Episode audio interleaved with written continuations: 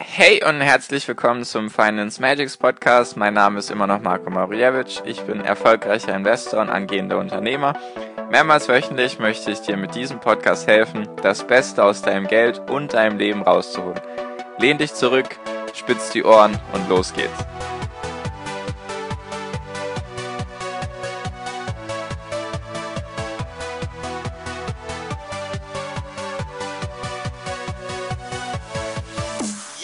Moin, moin, meine Lieben. Herzlich willkommen beim Finance Magics Podcast. Wie immer schön, dass du da bist. Wie immer schön, dass du mir deine Zeit schenkst. Und heute geht es um das Thema Analysten. Was ich davon halte, warum ich eher weniger Fan von Analysten bin und ja, genau, darum geht es jetzt einfach. Und zwar, was sind Analysten überhaupt? Jetzt erstmal zu diesem Punkt. Vielleicht weißt du gar nicht, was Analysten sind. Analysten sind die Leute an der Börse, die die Umsätze und die Gewinne und so weiter von Unternehmen, also die ganzen Kennzahlen, versuchen zu schätzen. Schätzen. Sie schätzen die Umsatzerwartungen oder beziehungsweise sie schätzen jetzt zum Beispiel das Umsatzwachstum von Netflix oder von Facebook oder die Gewinnerwartungen von Tesla oder von wem auch immer. Das machen Analysten. Analysten arbeiten meistens bei Banken, also sind angestellt sozusagen von Banken. Es gibt auch einige, die sind eben alleine für sich selbstständige Analysten, könnte man meinen, könnte man sagen.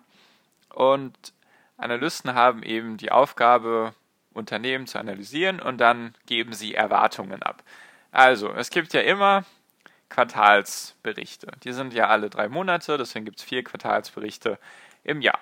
Und dann gibt es natürlich den Jahresabschlussbericht, nur ja, das erklärt sich von alleine. Und die Analysten schätzen eben zum Beispiel, das Unternehmen A hat jetzt von Ende Juni bis Ende September, also drei Monate, hat es jetzt oder sollte es nach den Schätzungen von den Analysten, sollte es 20% zulegen beim Umsatz und von mir aus 15% beim Gewinn. Das ist eben die Aufgabe von Analysten. Und genau da störe ich mich sehr daran, weil es sind alles nur Schätzungen, es sind alles Erwartungen und daraufhin reagiert der Markt sehr heftig. Natürlich kann es auch positiv sein, nur es kann natürlich auch negativ sein, was dich als Privatanleger manchmal verunsichern kann. Weil diese Analysten nehmen irgendwelche Daten und dann schätzen sie diese Daten, habe ich jetzt schon mehrmals gesagt. Sie arbeiten also nicht mit dem Unternehmen zusammen, sie haben also keine Informationen aus dem Unternehmen, sondern, also ich meine damit, sie arbeiten nicht für das Unternehmen, sondern die öffentlichen Informationen versuchen sie eben zu bewerten, zu analysieren und sich daraus ein Bild zu machen. Und was mich daran so sehr stört, ist, dass es eben nur Erwartungen sind und dass Menschen eben nicht genau prognostizieren können, wie ein Unternehmen wachsen wird. Wie willst du das dann auch prognostizieren? Ein Unternehmen arbeitet mit Menschen zusammen. Die Kunden von einem Unternehmen sind Menschen.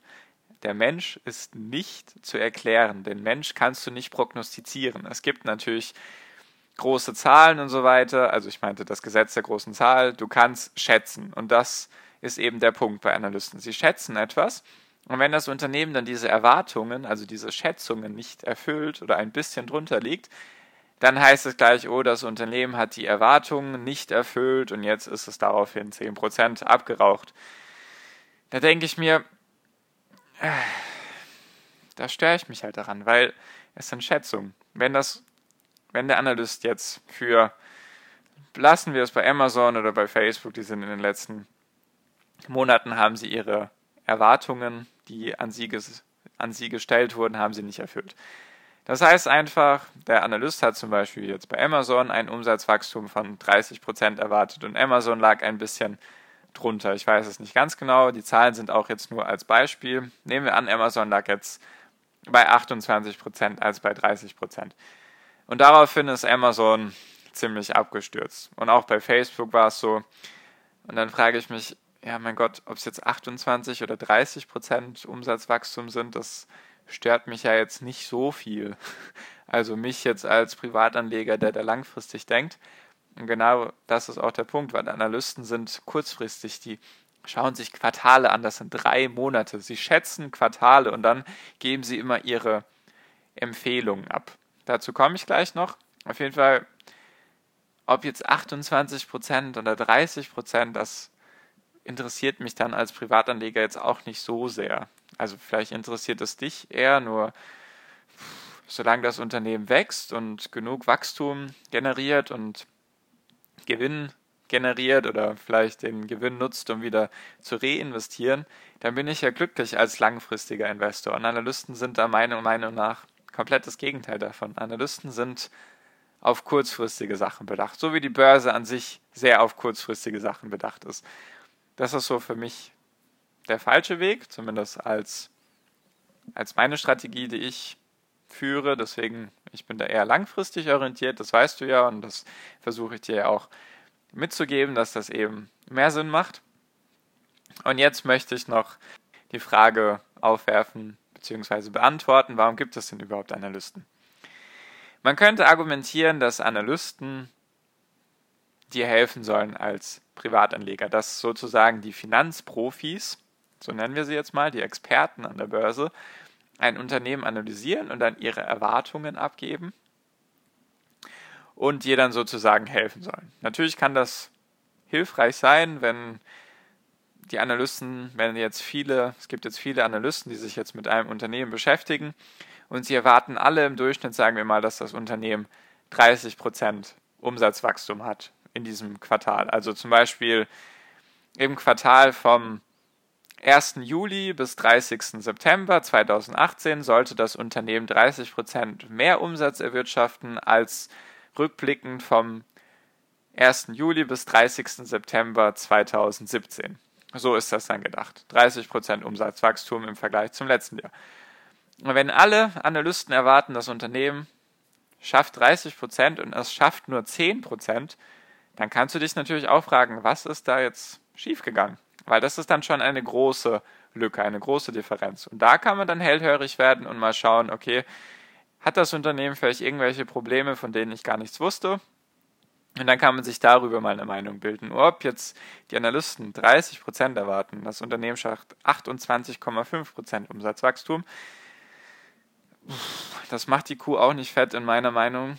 Also ja, da, da habe ich dann mein Problem damit, wenn dann eine Aktie um 10% abraucht. Natürlich ist das bei einer Wachstumsaktie logisch, weil sie ist ja auf Wachstum bedacht und da sind viele Erwartungen drin und die Zukunft ist schon sehr viel im Preis, also im aktuellen Kurs eingepreist, nur das verändert für mich als langfristigen Investor eher weniger.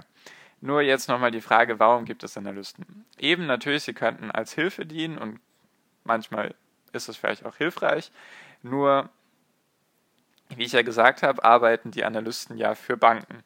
Und wo hat man sein Depot? Bei einer Bank. Und wie verdient die Bank Geld, wenn du ein Depot hast? Wenn du Sachen kaufst und verkaufst. Und genau darauf möchte ich jetzt hinaus, weil man kann natürlich sagen, okay, die Welt ist schön und niemand ist niemand denkt an sich, sondern alle denken nur an die anderen, nur der Mensch ist egoistisch und versucht eben überall seinen eigenen Vorteil rauszuholen. Deswegen beschäftigen diese Banken hauptsächlich auch Analysten, weil wenn jetzt zum Beispiel der Analyst von Goldman Sachs oder JP Morgan, also die ganzen großen amerikanischen Banken oder auch von der Deutschen Bank oder von der Commerzbank oder von, der, von den Banken in der Schweiz oder in Frankreich oder wo auch immer sie sind, wenn der jetzt eben, sagen wir, Amazon zum Kauf empfiehlt. Also die geben dann immer schön Empfehlungen, die sind dann, heißen dann entweder kaufen, verkaufen oder halten. Dann gibt es auch noch sowas wie äh, starkes Kaufen und schwächeres Kaufen. Das heißt dann einfach, dass, dass sie denken, dass das Unternehmen ganz, ganz toll ist und dass es in den nächsten zwölf Monaten, das ist ja immer die Krux an der Sache, sie reden immer von zwölf Monaten. Also sie, wenn sie ihre Empfehlung machen und zum Beispiel zum Kauf empfehlen, dann heißt das, dass die Analysten denken, dass jetzt zum Beispiel Amazon, bleiben wir jetzt einfach mal bei dem Beispiel, dass Amazon in den nächsten zwölf Monaten besser laufen wird als der Markt. So definiert man eine Kaufempfehlung. Eine Verkaufempfehlung heißt dann, dass das Unternehmen, also Amazon, eben in den nächsten zwölf Monaten schlechter laufen wird als die Konkurrenzunternehmen, sage ich mal. Und halten heißt einfach, dass es sich in etwa gleich entwickeln wird.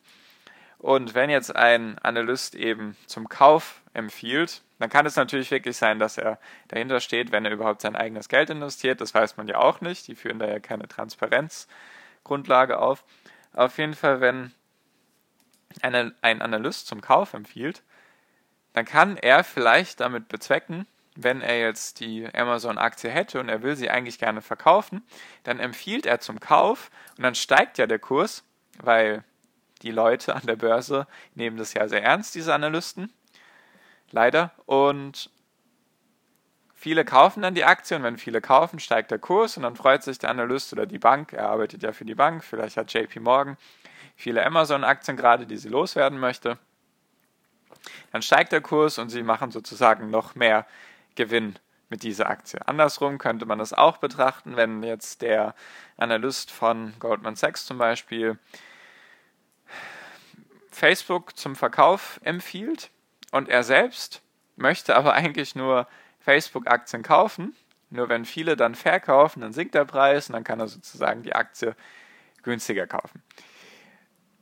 Klingt vielleicht alles ein bisschen düster, nur es ist schon oft vorgefallen, dass die Analysten eben genau so das vorhatten und dann eben mit ihren Empfehlungen da ihre Zwecke verfolgt haben.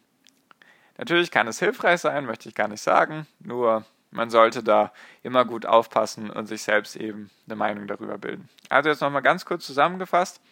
Analysten sind eben Angestellte meistens von Banken, also von großen Banken, die auch eine Analysten- oder eine Analyseabteilung haben. Und Analysten geben Empfehlungen ab, beziehungsweise sie schätzen die erwarteten Umsätze, Gewinne und so weiter und so fort von einem Unternehmen. Und da sollte man eben aufpassen, wenn, der, wenn die Analystenmeinung und das echte Ergebnis nicht weit auseinander liegen, dann heißt es eigentlich wenig für dich als langfristigen Investor.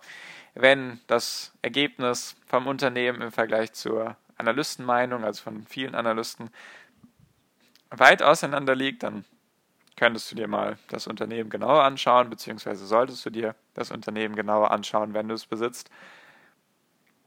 Und Analysten geben Empfehlungen, kaufen, verkaufen, halten.